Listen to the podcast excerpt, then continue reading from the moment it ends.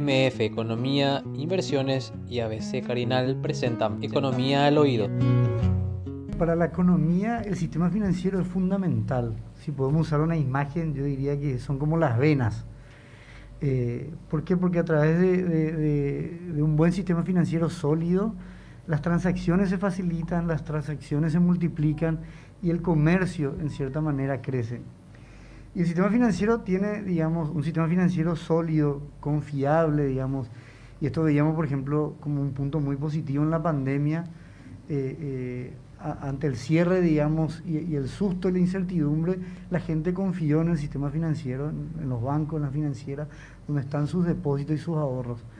Pero sobre todo, digamos, que hay, dos funciones muy importantes de un sistema financiero sólido uno es que, en cierta manera te garantiza un servicio de liquidez. Es decir, nosotros sabemos que para las transacciones no siempre contamos con el billete en, contado. Y bueno, los bancos, las financieras nos facilitan, bueno, bancos en este caso con cuentas corrientes, cheques, la transacción electrónica. Eh, todo ese servicio de liquidez nos permite facilitar o facilita, digamos así, el comercio y el mercado.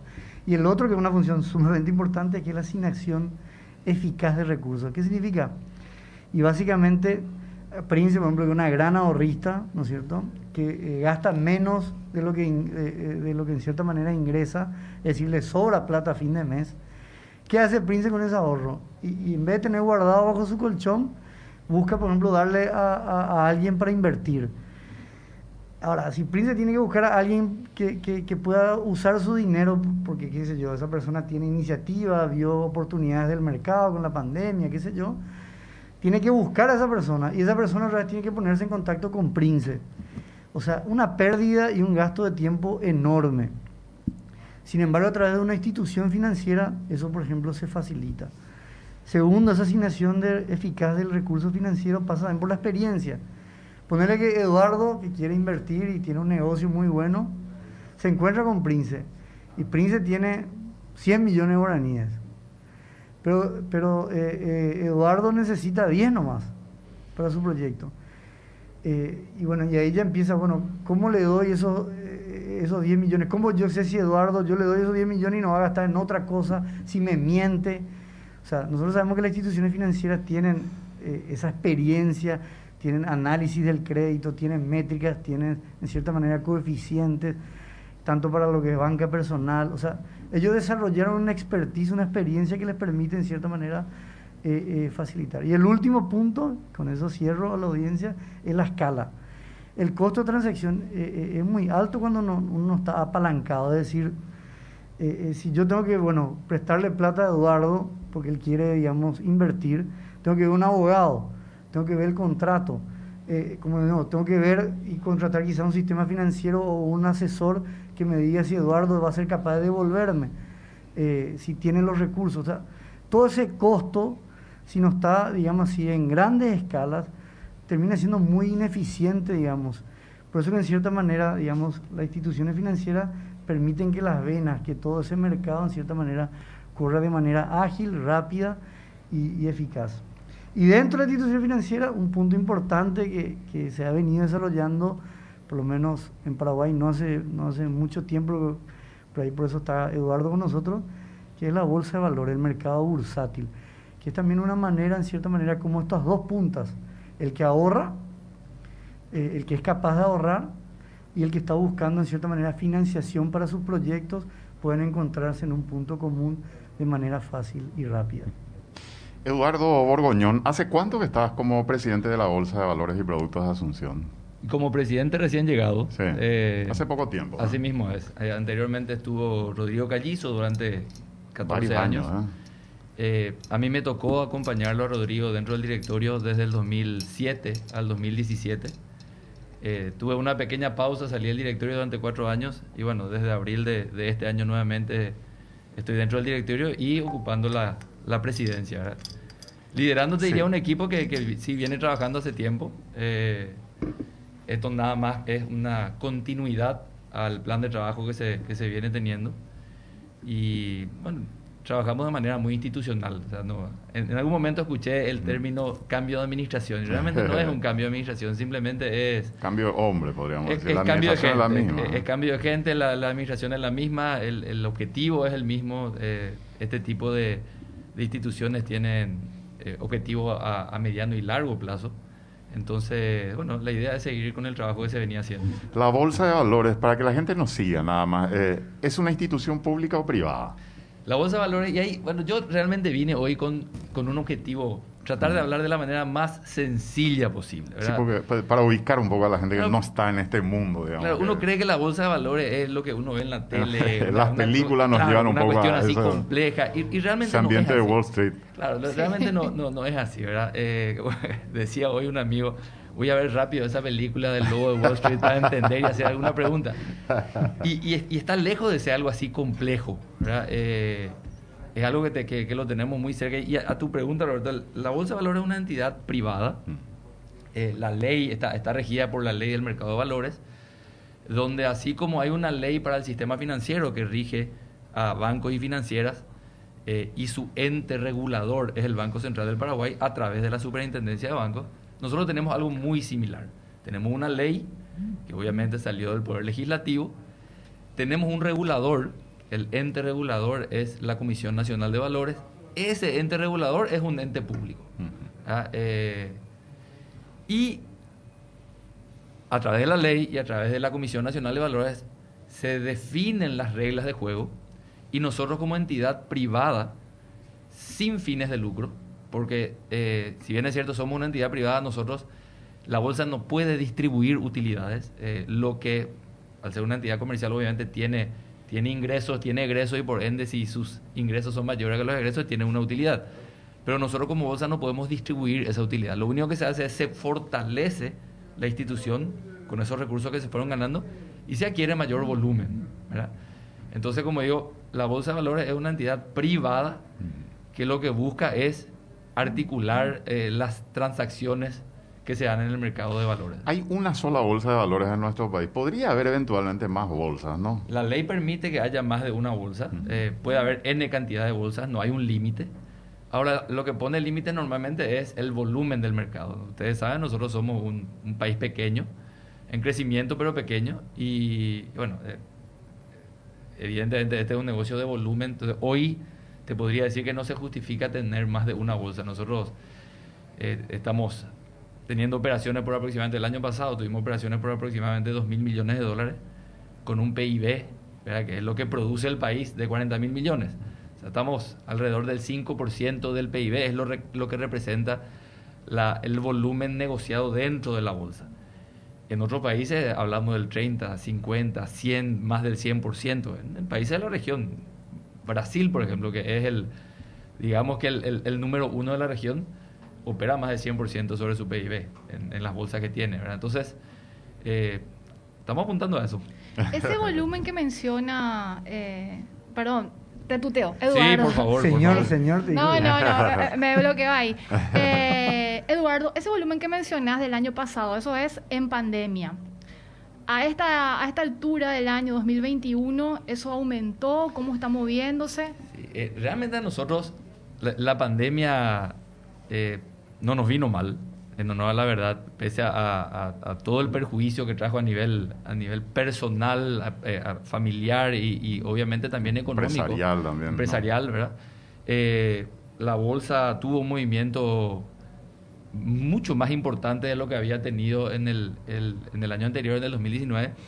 La bolsa movió casi 100% más, o sea, casi el doble de lo que eh, se movió en el 2019. Eso fue en el 2020. Y ni hablar de lo que estamos teniendo pandemia, o sea, en el año pandémico más En un año pandémico más crítico tuvimos el doble movimiento. Y ahora, hay una cuestión que es eh, importante de, aclarar. La bolsa se, tiene dos tipos de movimiento. Permítame voy a primero a tratar de explicar cómo funciona.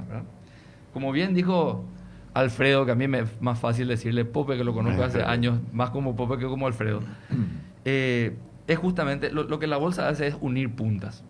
¿Qué hace el, qué hace el banco? ¿Qué hace el sistema financiero? Agarra al ahorrista, y ahí sí el nombre es ahorrista, no inversor, recibe ese dinero del ahorrista y busca a quién le puede dar ese dinero. A, alguien que necesita un préstamo, para, hablar, para hacer lo más básico. Entonces el banco hace la intermediación. El banco o la financiera o una institución financiera. En el caso de la bolsa de valores, lo que nosotros hacemos es unimos puntas, sin que el estar en el medio signifique una gran estructura como un banco. Entonces tenemos no un ahorrista, sino un inversionista, que es el que tiene no necesariamente 100 millones de guaraníes. como desde, Desde un millón de guaraníes. O sea, no hace falta así mismo, no hace falta tener 100 millones de guaraníes de ahorro como frente, sino directamente con un millón de guaraníes o mil dólares, que son los cortes mínimos, son el, monto mínimo que uno puede invertir en la bolsa. ahí se dan cuenta que no, no, estamos hablando de, de, grandes sumas de dinero, o sea, cualquiera puede ser un inversionista en la bolsa. Entonces, lo que hace la bolsa a través de las casas de bolsa es, y después podemos entrar en eso. Vamos a explicar qué son las casas de bolsa también. Es agarrar ese un millón de guaraníes de Princes y buscar quién es el emisor, le llamamos nosotros, cuál es la empresa que necesita, ya sea el emisor puede ser público o privado. O sea, el sector público también obtiene recursos a través del mercado de valores. Eh, y nosotros lo que hacemos es articulamos o, generamos una plataforma para que el inversionista y el emisor, aquel que necesita dinero, se junten. Y le damos toda la información necesaria al mercado para que la decisión que tome el inversionista sea con la información necesaria para que la decisión sea en base a lo que eh, cuál es la, realidad de la empresa o eh, qué es lo que se va a hacer con ese dinero, o sea, transparentar lo más posible el uso de ese dinero de tal manera que el inversionista se sienta cómodo. O sea, así funciona el mercado de valores, es, muy sencillo. Después obviamente hay otros productos un poco más complejos, pero me parece que es importante centrarnos en lo más básico que es la relación entre el inversionista y el emisor. lo, que, lo, que hace la bolsa de valores, la bolsa de valores lo que hace es genera el, la infraestructura, tanto tecnológica eh, como a nivel de información, para que se puedan generar las transacciones. Es como... Voy a usar un, ejemplo que, es bastante más sencillo. Las tarjetas de crédito. Las tarjetas de crédito, ¿quién emite la tarjeta de crédito? Un banco quien usa la tarjeta de crédito, el tarjeta viente, el usuario de la tarjeta. Pero ¿dónde se procesan esas transacciones? ¿Quién tiene la tecnología? ¿Quién presta ese servicio? ¿Quién pone los, los aparatitos que están en los comercios? ¿verdad? O sea, ¿quién genera toda esa infraestructura? Empresas como Vepsa, Bancard, perdón los nombres, pero... Sí, no, no, sin problema. Eh, esas empresas que se dedican a hacer inversiones en tecnología, eh, en infraestructura, una serie de cosas como para que ese producto pueda funcionar. Eso mismo es la bolsa. La bolsa lo que hace es generar la infraestructura para que los inversionistas, para que las casas de bolsa puedan operar. y, cómo, por qué el, inversionista o el emisor no va directamente a la bolsa de valores? Porque uno no va a bancar o a Bepsa a pedir una tarjeta de crédito, uno va al banco. Y en este caso, ¿quiénes son los que se comunican con los eh, actores del mercado, inversionistas y emisores, las casas de bolsa. Ellos se podría decir que son los son las empresas que están en la trinchera, que son los que tratan directamente con los integrantes del mercado de valores, o, con los participantes, mejor dicho, del mercado de valores. Eh, entonces, si yo quiero invertir, tengo que hablar con una casa de bolsa. Si soy una empresa y quiero emitir deuda, emitir documentos para captar de, fondos, capital o deuda, tengo que hablar con una casa de bolsa. Y la casa de bolsa es la que se comunica con nosotros y cumple con todos los requisitos.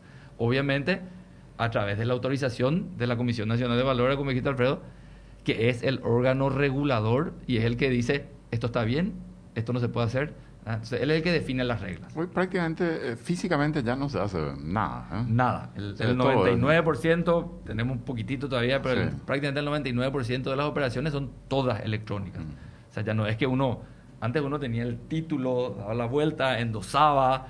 Eh, hoy no existe más eso. Eh, y bueno, y, la pandemia también ayudó a... Pese a que nosotros estábamos bastante adelantados, porque los mercados ya se, ya se manejaban así, ¿verdad? O sea, no, no, es que ahora por la pandemia tuvimos que cambiar, pero también nos empujó a, dar ese último paso que nos faltaba. Eh, y hoy es, todo electrónico. ¿Cuántas casas de bolsa tenemos en Paraguay, Eduardo? Actualmente 14. actualmente 14, pero eh, es interesante porque eso va creciendo.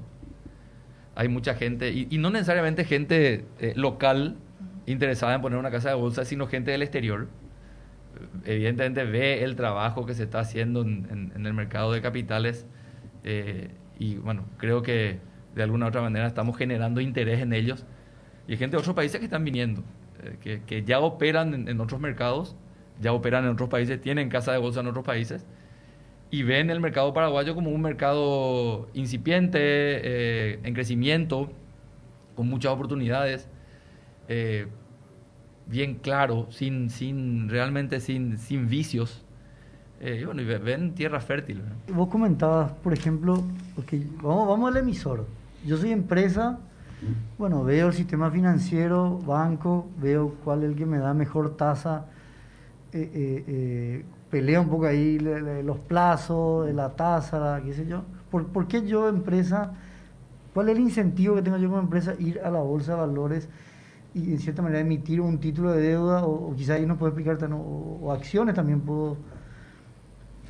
Sí, bueno, eh, realmente hay, hay cuestiones eh, bien objetivas y hay otras más subjetivas también. Y ahí eh, te voy a hablar un poco más desde el punto de vista de un emisor, porque me tocó o me toca también estar en el directorio de, un, de una empresa emisora. O sea que puedo decir que estoy, estuve también del otro lado del mostrador, o estoy del otro lado del mostrador, entonces sé cuáles son los beneficios que tiene eh, el hecho de, convertirse en una empresa, le decimos nosotros pública, en el sentido de que pueda publicar su balance. Uno cuando, cuando se convierte en emisor está obligado a, y esa es la parte más subjetiva, pero obviamente tiene un, un impacto positivo, está obligado a presentar trimestralmente su balance. Su balance, su auditoría y una serie de cosas. ¿Y eso está publicado? Eso está publicado en la página web de, de la bolsa, www.belargabecortapasa.com.py, de, de Bolsa de Valores y Productos de Asunción S.A. Eh, y es, es de, de, de, público conocimiento, digamos. O sea, uno puede entrar a cualquier empresa que sea SAECA, Sociedad Anónima Emisora de Capital Abierto, y entra eh, y ve el balance. Ve qué hizo, qué no hizo, eh, las auditorías. Sumamente transparente. Sumamente transparente. Que te implica igual un costo. Claro, realmente todas las empresas tenemos que tener nuestra contabilidad al día, eh, los controles necesarios, una serie de cosas. pero normalmente uno se ocupa de esto una vez al año. Entonces, Cierto. pero te obliga a tener el ejercicio de hacerlo de manera trimestral, a tener tu, tu administración bien ordenada. Y ese te diría yo es el primer beneficio. O sea, uno estudia cuando va a tener un examen. no estudias si no va a tener un examen. Y en este caso te toman examen cada tres meses. Entonces es importante tener eh, las cosas bien ordenadas. Eh, la información, porque el, el, hecho de tener tu balance actualizado es... Yo siempre digo que el no tener el balance en la empresa es como manejar tu auto con el parabrisas sucio. O sea, uno no sabe hacia dónde se está yendo el, el, balance. Ayuda al que invirtió también a, hacer el seguimiento de dónde está ah, su dinero, cómo está funcionando eso. Primero que nada está esa parte, para ser emisor uno tiene que, mostrar sus números, ¿verdad? Eh, y esa es la parte, como digo yo, subjetiva, te, ayuda internamente. Después una, es, es, propaganda. La gente que sabe lo que vos estás haciendo es como que vos estás haciendo propaganda del trabajo que venía haciendo. Eh, entonces también la gente se, siente más cómoda cuando va y compra un producto o servicio de una empresa que, que es transparente. Entonces son todas cuestiones subjetivas que, que, ayudan a la operación. Pero ¿por qué yo como emisor, como, como empresa, me voy al mercado de capitales en vez de ir a solicitar un préstamo? Al final, eh, yo siempre digo que el mercado de capitales no es competencia del sistema bancario, sino que es eh, complementario. O sea, se complementan entre los dos. El sistema financiero tiene ciertas características y el, el, mercado de capitales tiene otras características. El producto es el mismo, que es el dinero, pero al final de cuentas lo que busca el mercado de capitales, y hablemos de dos productos, los más sencillos, bonos y acciones. Las características de, principales de, bonos y acciones es el largo plazo.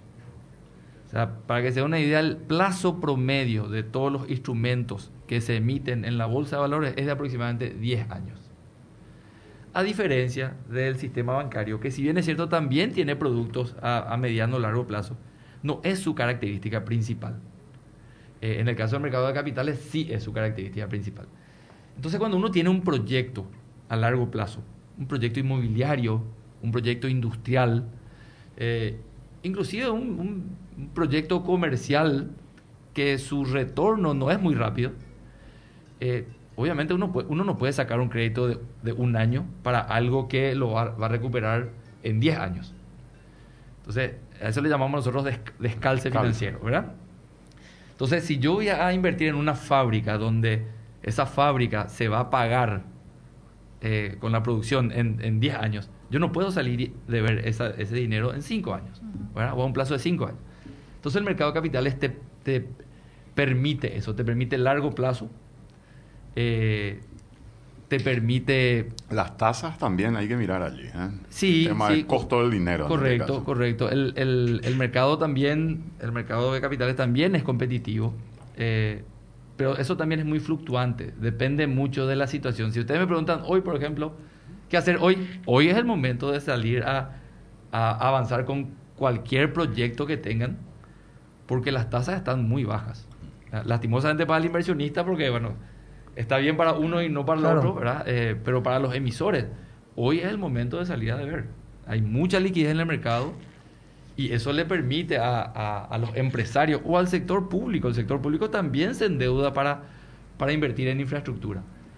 Y si la tasa de interés es una tasa baja, obviamente eh, es mucho más conveniente. Entonces, eh, a tu pregunta, a tu pregunta, Pope, eh, ¿por qué el mercado de capitales y por qué no el sistema bancario? Y principalmente por, como digo, el acceso a plazos que en el mercado financiero, en el mercado bancario, eh, no son muy comunes. Y quizás eso podemos, no sé, pregunto, y aplicar también a los bancos, ¿no? O sea, los bancos, vos tenés, qué sé yo, ellos fondean CDA, el plazo fijo máximo de dos, tres años.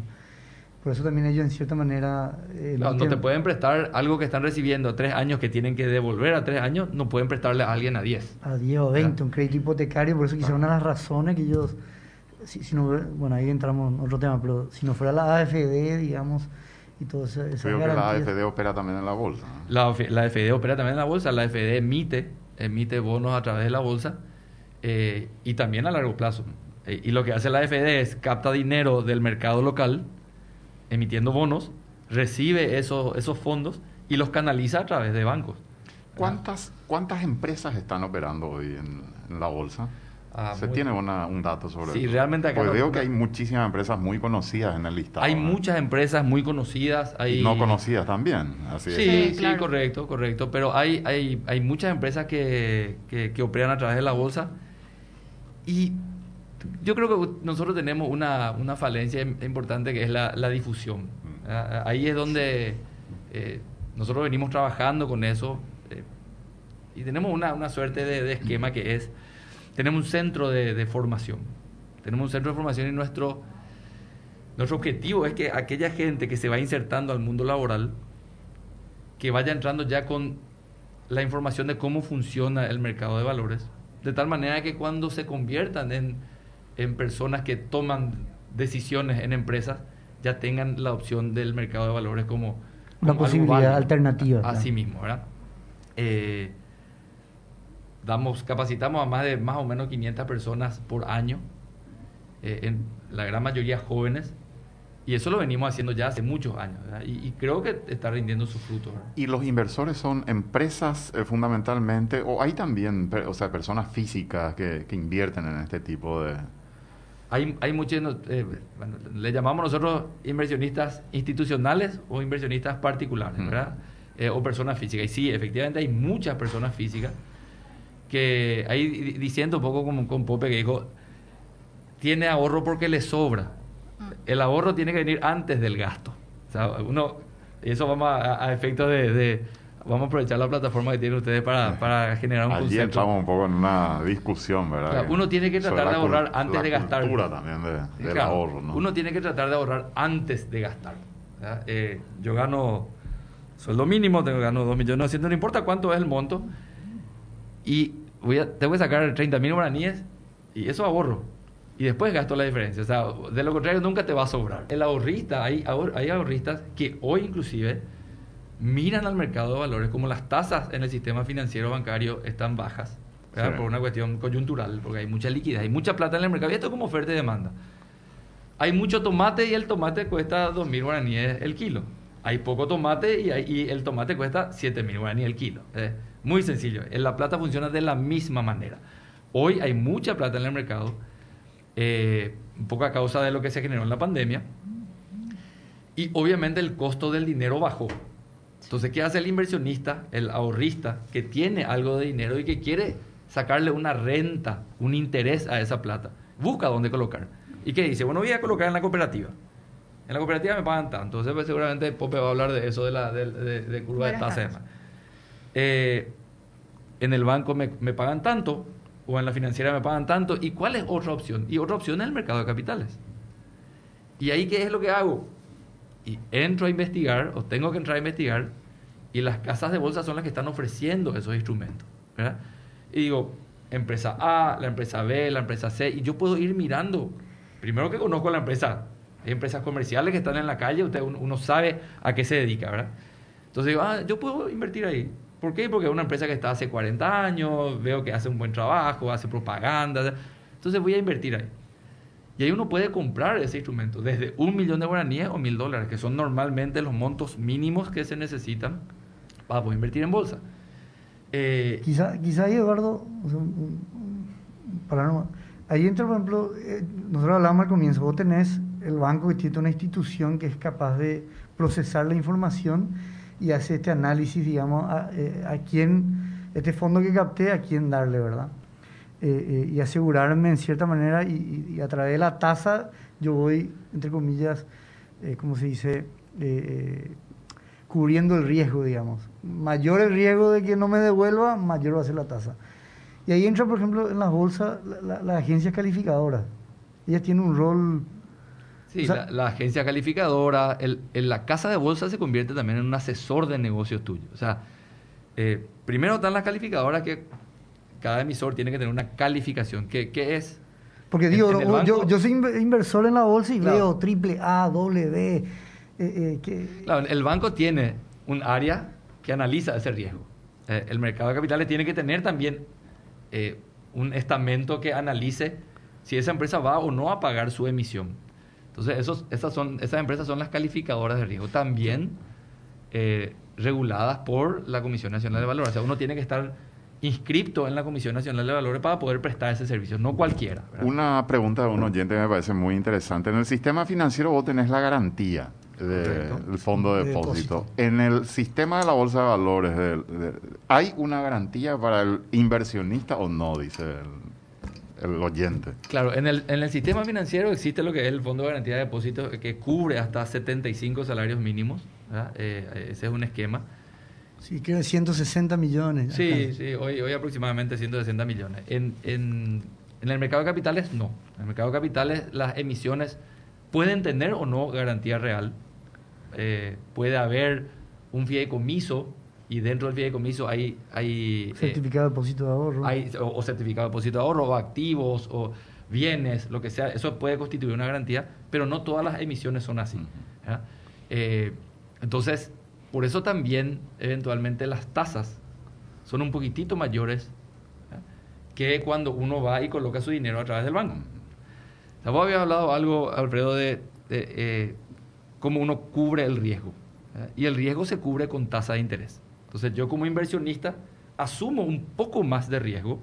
Y puedo ganar más. Y puedo ganar más. Tengo un retorno mayor. Eh, eh, es, parte de, así funciona, digamos. Otra pregunta, em, súper interesante, porque nos están escuchando desde muchos países. En España hay mucha gente laburando, gente que envía su dinero y pregunta una persona, ¿cómo puedes hacerlo desde España? Está en Madrid eh, esta persona y quiere conocer, qué sé yo, 20 millones, por ejemplo, tengo ¿Cómo hago para invertir desde el extranjero?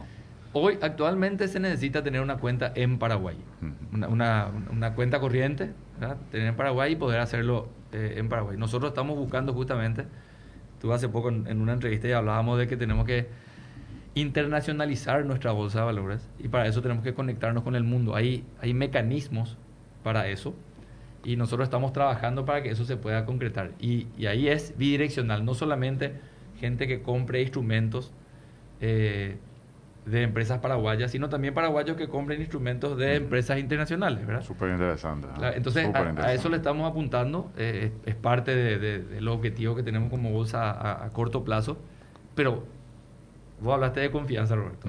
yo, yo, tengo una pregunta que te voy a hacer en un ratito. Eh, ahí la, confianza es, todo, la confianza es todo y nosotros, para poder estar conectados con, con, con mercados internacionales, tenemos que generar la confianza para que la gente, para que la las empresas que realizan ese servicio estén se sientan cómodas con cómo funciona nuestro sistema informático, nuestros esquemas, nuestros procesos, hay una serie de cosas que en esto estamos trabajando. Hemos avanzado un montón, tenemos ah, auditorías, controles, un montón de cosas para, además de, uno además de ser tiene que parecer, ¿verdad? Entonces, eh, creo que esa va a ser una, una, etapa que vamos a cumplir en poco tiempo. Otra pregunta, dice una persona, ¿cómo puedo saber o cómo se puede saber cuándo eh, alguna empresa va a emitir bonos? O sea, ¿cómo me entero yo que alguna empresa, esta me interesa, voy a invertir? ¿Qué, ¿Dónde tiene que ver o con quién tiene que consultarlo? Nosotros como Bolsa de Valores eh, informamos eso obviamente también dentro de nuestra página web, pero lo ideal es... Eh, que se acerquen, exactamente, que se acerquen a una casa de bolsa y le digan, miren señores, y no solamente una, ¿eh? Eh, tres, cuatro casas de bolsa y digan, mira, yo quiero invertir, tengo esto para invertir y ofreceme. Es como cuando uno, no sé, va a comprar un electrodoméstico. O ya es un inversor, avísame cuando hay una oferta interesante. Eh, uno se va y, visita dos o tres lugares y dice, mira, quiero tal producto. Y ve cuáles son las opciones que tiene. Bueno, así mismo uno se acerca a la casa de bolsa y le dice, mira, yo tengo esto en guaraníes o esto en dólares, esto quiero invertir. Anda pasándome opciones. Y el, la casa de bolsa lo que hace es le va pasando opciones. Tengo esto para, para que estos papeles para que puedas invertir, tengo estos otros papeles para que puedas invertir. Y ahí el inversionista decide. Eh, Van cayendo varios mensajes. muchas preguntas. ¿eh? Así que muy interesante la gente, el interés que tiene. Y sobre todo hay que destacar la explicación tan sencilla, ¿verdad? que está dando Eduardo. Vamos a responderle, ¿te parece? Por supuesto. Buen día, no hay forma de financiar la construcción de una serie de departamentos para alquilar. Soy de Concepción dice este oyente. Sí, sí, por supuesto. El, mercado inmobiliario es, o el mercado de la construcción para nosotros es, uno de los rubros que genera mucho movimiento dentro de, la bolsa. Eh, y, y, hasta le diría a este oyente que es muy, muy, muy adecuado el mercado de capitales para ese tipo de emprendimiento, donde uno puede salir a emitir eh, bonos a largo plazo porque uno no recupera la inversión de un edificio de apartamentos a corto plazo. Entonces, eh, el mercado de capitales es muy adecuado para ese tipo de inversiones. Yo le, invito a esa persona que entre a la página web de la bolsa, elija una de las 14 casas de bolsa que, están, ahí, están ahí listadas y que se acerque, que se acerque o a más de una para escuchar opciones, para escuchar opciones, ¿verdad? Y ellos son asesores de negocios, ellos les van a explicar eh, cómo presentar, qué tienen que hacer, cuál es el mecanismo y a partir de ahí tener como opción. ¿verdad? ¿Quién abona la comisión o los gastos a la bolsa, el emisor o el inversionista? Pregunta esto. El emisor es el que eh, paga todas las comisiones que tiene que, que, se generan eh, para poder transaccionar. Y el, el, inversionista, al comprar el instrumento, ¿ah? eh, también hay una forma de calcular una pequeña comisión que es parte de la tasa que tiene ese instrumento, queda en la casa de bolsa. Pero, pero varía mucho en relación a la casa de bolsa. Sí hay aranceles fijos, que cuando uno sale al mercado a emitir ya sea acciones o bonos, le llamamos nosotros aranceles, que eso paga el emisor, no el inversionista. Así como el costo que te cobraría un banco por, por la intermediación, costo administrativo. Así mismo, ahí, eh, es, un, es un porcentaje que se paga sobre el monto que uno emite. ¿verdad? Pregunta, ¿qué son las acciones? Uno como, empresa puede emitir, hablemos de la generalidad, eh, dos tipos de instrumentos. Eh, instrumentos de, deuda que son bonos, y ahí otra vez hay una serie de, bonos, pero... Quizá, Eduardo, eso es importante por lo que decía Roberto, ¿por qué no tiene fondo de garantía, digamos, de depósito? Porque no es depósito, es un una título inversión. de deuda. Es una inversión, es un título de deuda. Eh, entonces no, no, no, no, es un depósito de ahorros. el concepto es diferente. Uno es el bono entonces. Uno es el bono. ¿Y dos? Y el, y, el otro es la acción. Dentro de la opción, uno puede salir a, emitir acciones ordinarias. ¿Qué significa la acción ordinaria? La acción ordinaria es ser directamente accionista de una empresa y esperar el resultado que tiene la empresa, directamente. Eh, o una acción preferida. ¿Qué significa eso? La acción preferida es que el resultado de la empresa primero se le paga a esos accionistas, es de cobro preferente, tiene prioridad sobre los otros accionistas. Entonces, si tiene utilidad la empresa, los primeros que cobran son los accionistas preferidos y después cobra el resto. Normalmente, eh, lo que se busca es que esas acciones preferidas tengan una tasa fija de rendimiento. Para atraer a los nuevos inversores. Correcto. Entonces, no es que vamos a ver cuánto gana la empresa. No, la empresa de alguna u otra manera busca asegurarte, si tiene utilidad, busca asegurarte que vos cobres por lo menos un X por ciento sobre tu inversión. Y si la asamblea decide no repartir dividendos, otra cosa. Claro, correcto. Ahí entramos ya en una complejidad más grande, ¿verdad? Pero eh, es otro, hay, hay, hay, que tener bien claro que son diferentes instrumentos. Uno es un título de deuda, o sea, directamente yo te doy 100 y vos me tenés que pagar 3 de interés cada trimestre y dentro de 5 años me tenés que devolver mi 100. Bien claro. Ese es el bono. Y está la acción, que la acción sí es, la acción preferida es, yo te doy 100 cada año tenés que darme un rendimiento de 13, 14, ¿eh? que eso se da después de la asamblea de la empresa, se, distribuye. Si la empresa no tiene utilidades, esa acción preferida no tiene rendimiento.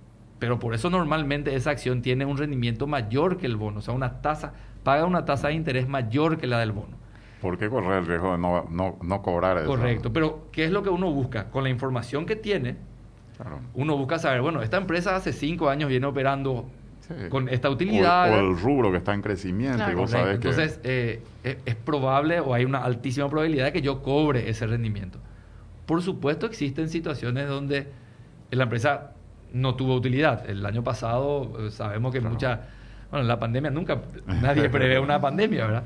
Pero el año pasado ocurrió. Una cosa, Eduardo, que te quería preguntar hace rato ya. Eh, ¿Hubo empresas que han emitido algún tipo de, título o, acción eh, que haya quebrado, eh, digamos, y, que haya generado, no sé, algún tipo de consecuencia para los inversionistas?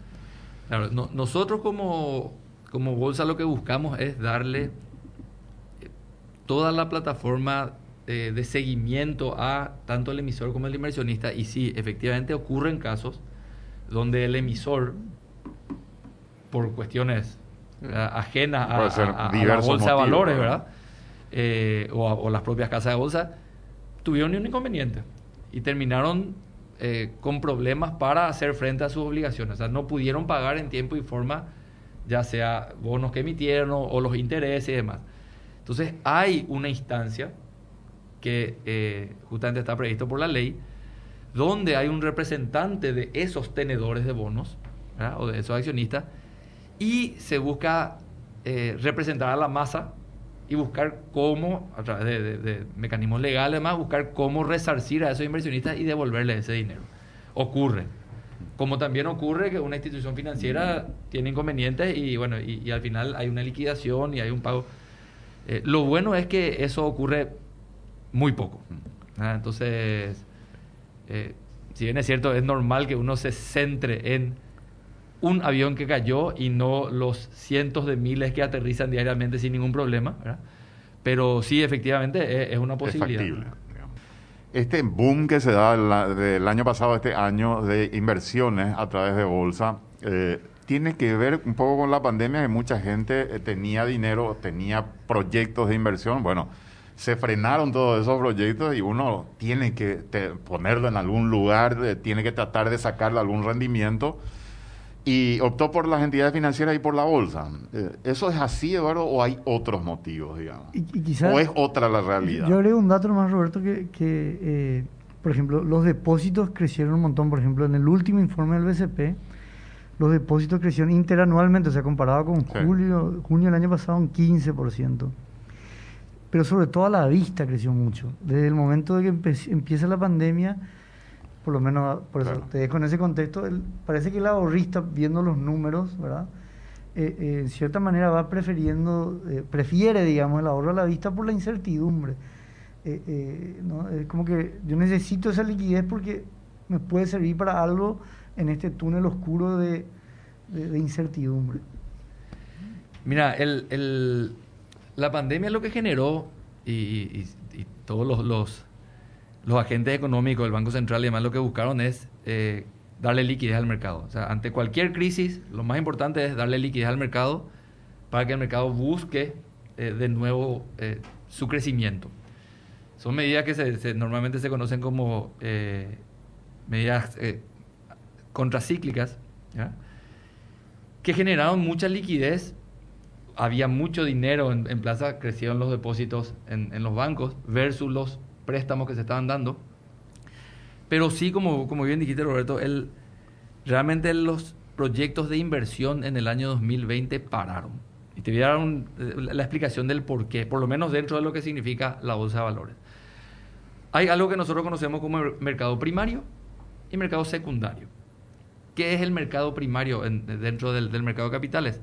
Las empresas que emiten deuda nueva, ya sea por primera vez o por, ¿verdad? pero emiten deuda nueva. Yo, empresa A, necesito 50 mil millones de guaraníes, O, o, qué sé yo, 8, 10 millones de dólares, porque operamos en dólares. Para construir mi edificio en Concepción. Para construir un edificio en Concepción.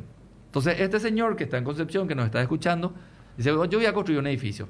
Empezó a hacer su proyecto durante todo el 2019 y emite eh, deuda y esa eh, deuda se emite de entrada en el, mercado primario. ¿Qué es eso? el contacto directo entre el emisor y el inversionista por primera vez.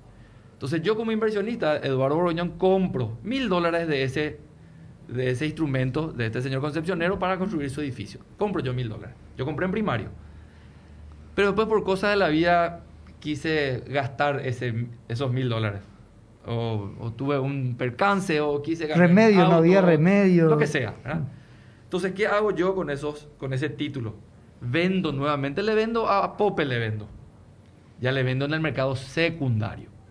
Entonces, nosotros tenemos aproximadamente el movimiento que tiene la bolsa eh, un 25% primario y un 75% secundario. Eso también es, es, una característica que tiene la bolsa. Yo puedo comprar un instrumento a 10 años de plazo, porque la gente no está acostumbrada a, invertir a tan largo plazo. Y dice, ¿qué pasa si necesito el dinero antes? Yo no quiero colocar a largo plazo porque yo no sé dentro de 5 años qué va a pasar o dentro de 10 años qué va a pasar en uno. Pero para eso está el mercado secundario yo con ese título que compré, que si bien es cierto su plazo es a 10 años, yo el año siguiente puedo salir a vender. Es más, si el título tiene, por ejemplo, una tasa de 10%, porque es a 10 años, o 12%, porque el título es a 10 años, cuanto más plazo, más tasa. Y pasaron 5 años. Y yo quiero salirme de ese título, quiero recuperar mi plata. Yo puedo salir a vender ese título más caro. ¿Por qué? Porque tiene una tasa alta pero ya le falta la mitad del tiempo nomás para vencer. Entonces el que va a estar comprando va a comprar un título que solamente ya es a 5 años, porque ya transcurrieron otros 5, pero tiene una tasa de 10 años. Entonces yo salgo a vender ese título en secundario y en vez de vender ese título de mil dólares, recibir mil dólares y darle a alguien que, que reciba esa tasa del 10% o esa tasa alta, vendo a 1050. Vendo a 1050 dólares. ¿Ah? Entonces salgo ganando también ahí. eso tiene el, mercado secundario. Ahora, yendo a tu, a tu pregunta, en el mercado primario el año pasado, que ahí sí son las nuevas inversiones, el resto es giro de instrumentos que ya se emitieron anteriormente. El mercado secundario de enero a, a julio del 2019 se emitieron aproximadamente 370 millones de dólares de enero a julio del 2020, mismo periodo del año anterior, se emitieron 173 millones en el mercado primario. ¿Qué quiere decir eso a mi lectura? Que aquellos empresarios, como este señor que quiere hacer el edificio en Concepción, aquellos empresarios que tenían proyectos, lo que hicieron fue esperar. Por eso se emitió menos deuda en primario o menos instrumentos en primario que en el año 2019. Ahora, el 2021 es completamente diferente. En el año 2021 nosotros ya estamos casi completando lo que se hizo en todo el año 2019, en el primario. Entonces, ¿qué quiere decir que, o la lectura que nosotros le damos, que, la gente que tenía proyectos ¿ah? paró en el 2020 y retomaron en el 2021. Porque uno ya ve que se está se proyecta crecimiento económico, eh, ya, ya uno está un poco más... Las expectativas subieron. Claro, y todos estamos todavía con tapabocas, pero la pandemia ya, ya está más controlada, ya, ya sabemos cómo se comporta, ya no tenemos esa incertidumbre que teníamos al comienzo. Entonces, eh, siguiendo con la pregunta que había hecho, efectivamente, lo que vemos nosotros es que el mercado se, se reactivó por ende los números que estamos teniendo en el 2021, principalmente en el mercado primario. Yo, yo, sí, No, yo para detener y agregar más lo que decía Eduardo, eso de explicación del mercado secundario. De hecho, cuando, cuando un instrumento financiero más líquido o más posibilidad de liquidez tiene, eh, también eso le da un valor adicional, digamos. ¿Por qué? Porque justamente si yo tengo el título de una empresa que por lo menos se sabe que está ahí medio choqueando, digamos, nadie me va a querer comprar o, te compran a un precio menor. O te compran a un precio menor. Correcto. Y eso es lo que genera la fluctuación quizás, mercado. Quizás cuando comparamos la, con la región o, con, con, países, digamos, del primer mundo, es impresionante el volumen de transacciones diarios que tienen esas bolsas, tanto en bonos como en acciones, digamos. Este oyente plantea algo que me parece eh, interesante también tema origen del dinero, que no sea un dinero sucio el que esté llegando a una inversión en las bolsas de valores, algún lavador de dinero, algún bandido de muchos que hay acá en el país, que pueda llegar a meter ese dinero y trate de, hacerlo circular para, para blanquearlo. ¿Qué, qué mecanismo de, control hay en ese sentido, Eduardo? Los mismos mecanismos que tiene el, bueno, la CEPRELAR, que es eh, el organismo local que vela por justamente el cumplimiento de, todo lo que se llama debida diligencia, eh, define quiénes son los sujetos obligados. Los sujetos obligados son, son todas aquellas entidades o empresas que están obligadas a solicitar información de tal manera a identificar claramente cuál es el origen de los fondos. Los bancos, las financieras, las casas de bolsa, la bolsa, o sea, nosotros eh, estamos dentro del circuito. Tiene que hacer un reporte de operación sospechosa. Totalmente, totalmente. O sea, nosotros a quién le controlamos como bolsa, le controlamos a las casas de bolsa.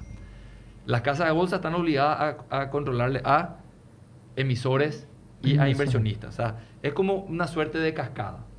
Eh, pero sí, efectivamente. Yo, me voy con 10 millones a una casa de bolsa, quiero invertir, ellos me van a preguntar cuál es el origen de esos fondos. Ellos, por una cuestión de conocer a tu cliente, ellos te van a pedir una cantidad de información de tal manera a determinar cuál es el origen de esos 10 millones de guaraníes. Uno tiene que completar una carpeta eh, con toda la documentación y culturalmente no estamos acostumbrados a hacer eso. Y, lastimosamente hay, hay clientes que, que no entienden o no quieren entender. Molestan. Y estamos obligados a hacer eso, de tal manera a mantener la transparencia, eh, la confianza, y, son trámites que, tenemos que estar acostumbrados a hacer. Y culturalmente nos cuesta un poco, pero sí, e, efectivamente hay un montón de, controles.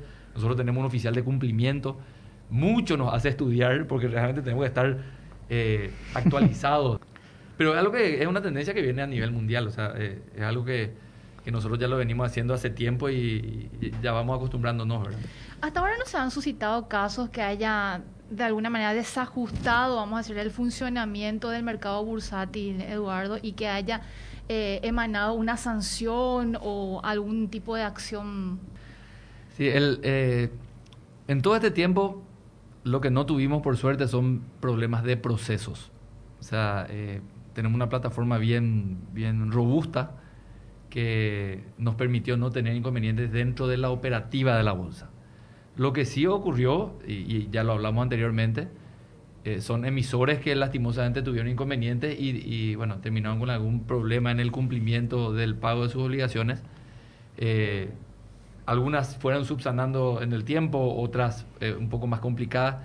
Y eso por supuesto que tiene una repercusión negativa dentro de, del funcionamiento de la bolsa. habíamos hablado, Roberto, sacaste el término confianza. El sistema financiero se maneja eh, principalmente por confianza. Y, bueno, eh, cuando hay así un emisor que, que, cae o que no puede cumplir con, con su plan de pagos, eh, uno se pone a dudar de todo el, de, de todo el sistema. lo cual entiendo es naturaleza humana, pero no, no, no es la realidad. una empresa puede tener inconvenientes, pero eso no significa que el sistema funciona mal. Pero sí, eh, hubo casos, pero gracias a Dios, y un poco nuestros números lo, demuestran, eh, venimos creciendo y quiere decir que, que aquellos tropiezos que, que se, se, dieron en el mercado eh, no fueron lo suficientemente grandes para frenar nuestro crecimiento. ¿Cuál es la perspectiva para el cierre del 2021, Eduardo? La verdad que muy auspiciosa, muy auspiciosa en el sentido que nosotros, como había dicho antes, en el 2020 negociamos eh, cerca de 2 mil millones de dólares. Hoy ya estamos a julio, al cierre de julio con, con 1.650. Probablemente agosto vamos a llegar a lo que hicimos en todo el año 2020, eh, que es otra vez duplicando lo que se hizo en 2019. Y no me quiero aventurar un número, porque seguramente voy a perder alguna que otra apuesta. pero, pero sí vamos a estar por arriba, creo yo, de los 2.500 millones. Queremos agradecerte, Eduardo, por la visita. Se nos acabó el tiempo. Eh, por supuesto, vamos a tener oportunidad de seguir hablando en otras oportunidades, eh, en otras ocasiones, aquí mismo, ¿verdad? Porque hay mucho por hablar. Lo que vos decías me quedó, Eduardo, en el sentido, la educación, eh, esto es muy importante. Yo creo que hay materias en los colegios que deberían incluir a veces yo digo, la educación tributaria, por ejemplo, tiene que estar, porque eso forma parte de una cultura. Eh, esto que vos decías, el, ahorro, la inversión, tienen que formar parte obligatoriamente. Y muchos países que lo han adoptado ya como materia, en colegios fundamentalmente, para que el chico que salga tenga un concepto básico y forme cultura también sobre esto. Esa, esa es la tarea que tenemos. Yo agradezco mucho espacios como este porque es, digamos, una de las formas que tenemos nosotros de contar lo que estamos haciendo, de que la gente se entere y que se dé cuenta de que no es ciencia nuclear. es, algo, es algo sencillo. No es tanto como las películas. No es tanto como las películas. Es, sencillo. Entonces, eh, yo si me permito dar un, último mensaje es... Eh, hoy tenemos internet al, alcance de las manos. Entren a la página web de la bolsa, vean quiénes son las casas de bolsa, acérquense a una casa de bolsa como emisores o como inversionistas. Eh, y bueno, la información es poder. Saber qué se puede hacer y que cada uno decida. Pero es una opción válida, es una opción válida para, para captar recursos, es una opción válida para invertir los recursos que uno tiene disponible y generar una renta. Eh, y bueno. Eh, ¿Podrías reiterar, por favor, así brevemente, la, la, dirección de la página web de la bolsa? Uno pone Bolsa de Valores de Asunción. En Google. En Google y, eh, ya, te Sí, y está toda la información. Está todo lo que quieran saber, el nombre de las empresas, las casas de bolsa, toda la información está ahí. Los balances, como decía. MF Economía Inversiones, ideas globales para necesidades locales. Visítanos en www.mf.com.py.